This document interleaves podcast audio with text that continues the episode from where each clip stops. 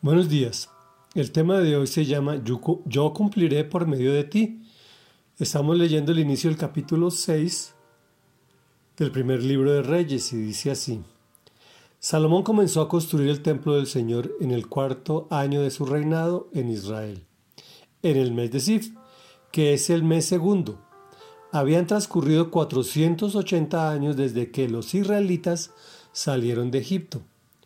El templo que el rey Salomón construyó para el Señor medía 27 metros de largo por 9 metros de ancho y 13 metros y medio de alto.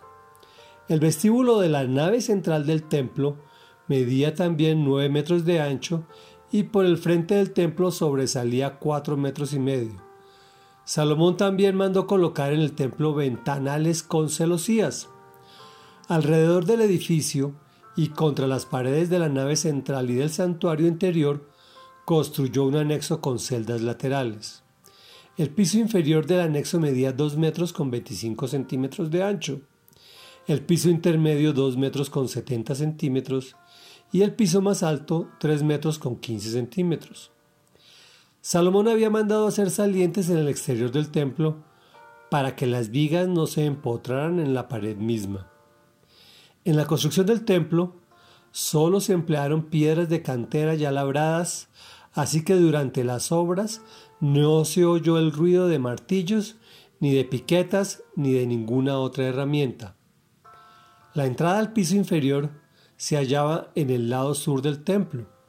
Una escalera de caracol conducía al nivel intermedio y a la planta alta. Salomón terminó de construir el templo techándolo con vigas y tablones de cedro. A lo largo del templo construyó el anexo, el cual tenía una altura de 2 metros con 25 centímetros y quedaba unido a la pared del templo por medio de vigas de cedro. La palabra del Señor vino a Salomón y le dio este mensaje. Ya que estás construyendo este templo, quiero decirte que si andas según mis decretos y obedeces mis leyes y todos mis mandamientos, yo cumpliré por medio de ti la promesa que le hice a tu padre David. Entonces viviré entre los israelitas y no abandonaré a mi pueblo Israel. Cuando Salomón terminó de construir la estructura del templo, revistió las paredes interiores con tablas de cedro, artesonándolas desde el piso hasta el techo. El piso lo recubrió con tablones de pino en el santuario interior, al fondo del templo, acondicionó el lugar santísimo, recubriendo el espacio de nueve metros con tablas de cedro desde el piso hasta el techo. Frente al lugar santísimo estaba la nave central, la cual medía 18 metros de largo. El interior del templo lo recubrió de cedro tallado con figuras de calabazas y flores abiertas. No se veía una sola piedra, pues todo era de cedro. Reflexión. Salomón construyó el templo para el Señor. Tenía unas medidas especiales.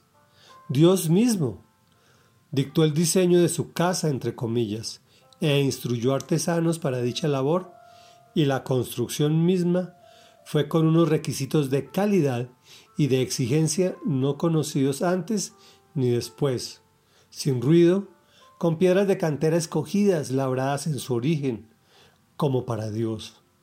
Por lo tanto, él se manifestó a Salomón y le dijo, sí, muy bonito todo lo que estás haciendo, pero si me quieres agradar, sean obedientes a mis leyes y todos mis mandamientos. Entonces viviré y no abandonaré a mi pueblo. Pon tu nombre aquí. Entonces viviré y no abandonaré a Carlos. Y no olvides que la sabiduría hoy se manifiesta con obediencia, porque nuestro eje central es la sabiduría, el discernimiento. Mañana hablaremos del lugar santísimo y del arca del pacto. Obvio, igual que todo, sencillito y cortico. Pero la palabra clave de hoy es yo cumpliré por medio de ti. ¿Sabes que Dios trabaja por medio de nosotros? No lo necesita, pero así lo hace porque así lo determinó Él. ¿Te agradaría ser parte del plan del Señor? Oremos. Padre nuestro que estás en el cielo, santificado sea tu santo nombre.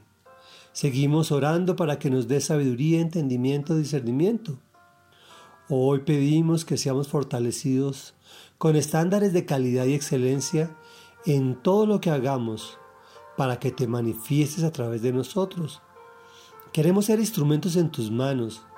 Queremos ser parte de tu plan, amado Señor, y así agradarte en todo lo que hagamos. Queremos ser obedientes a tus enseñanzas y mandamientos para que tu sabiduría se exteriorice en nuestras vidas con obediencia. Te lo pedimos en el nombre de Jesús. Amén y amén.